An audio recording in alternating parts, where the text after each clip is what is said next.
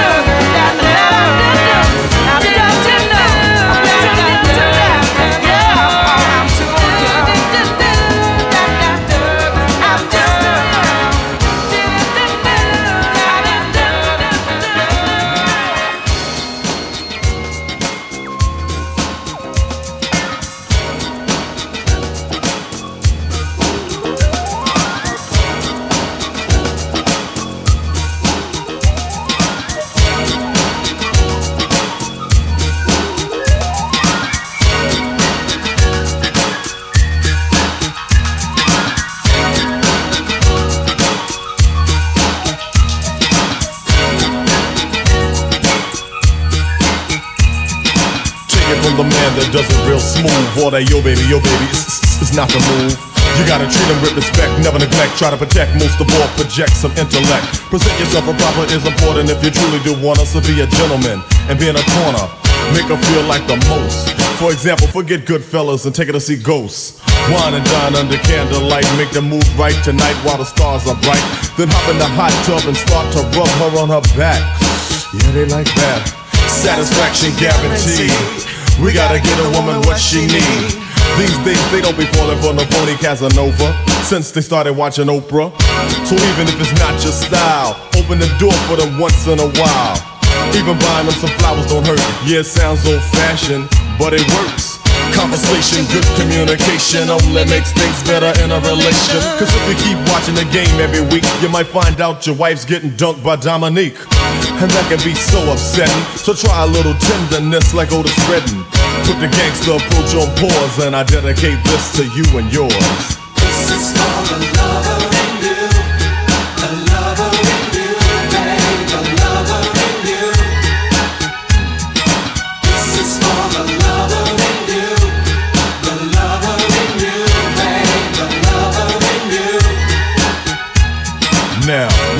what I'm do to keep the flame warm and sing a better love song than Jeffrey Osborne. Serenade a double, what I mean is a couple that might wanna hug and snuggle and then kiss and say I love you. Cause I think it's best to get a little affectionate. Matter of fact, fellas, I would suggest to give your woman the treatment of a queen and supply with some of that baby face routine. Know what I mean? T E N D E R L O V I N G C A R E.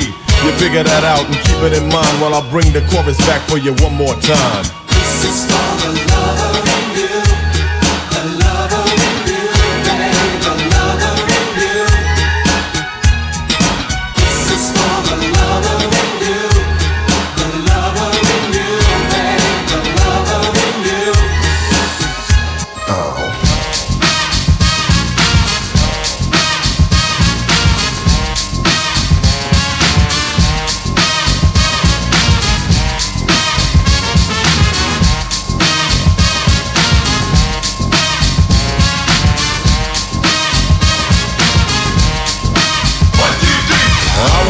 something freaky to you.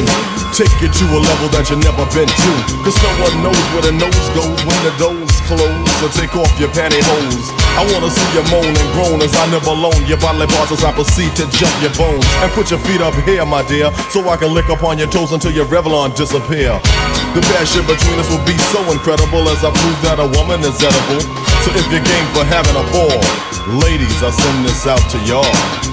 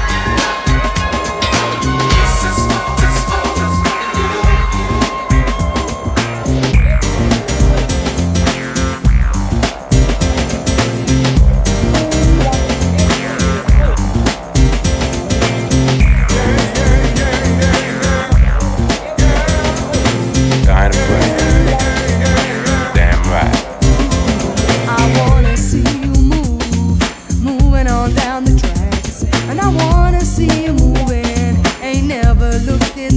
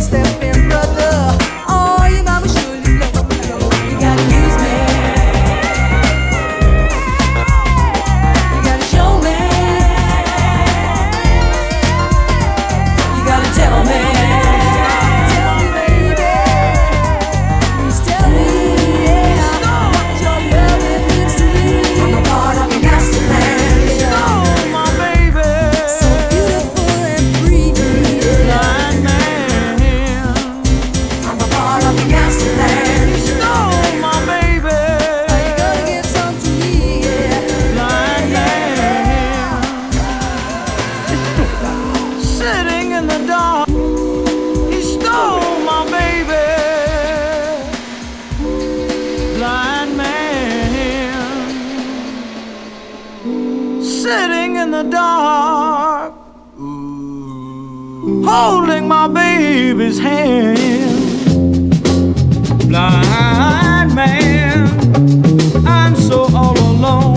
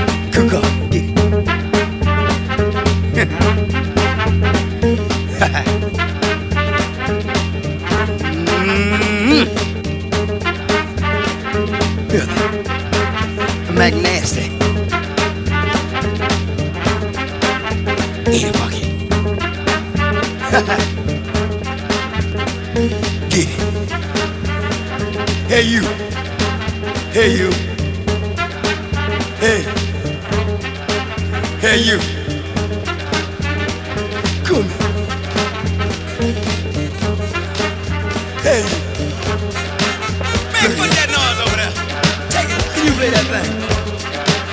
Can you pay that thing? Now give me a little taste. Make it melt. Let it ooze out.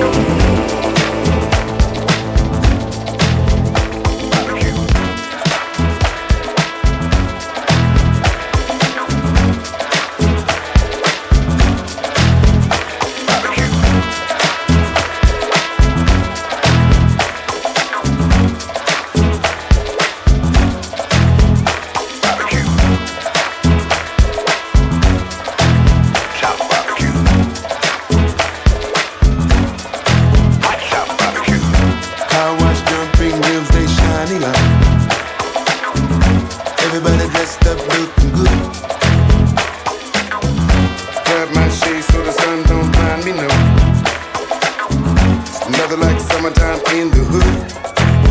Let's have a block party. Get on up, ain't got nothing else to do. Let's have a barbecue.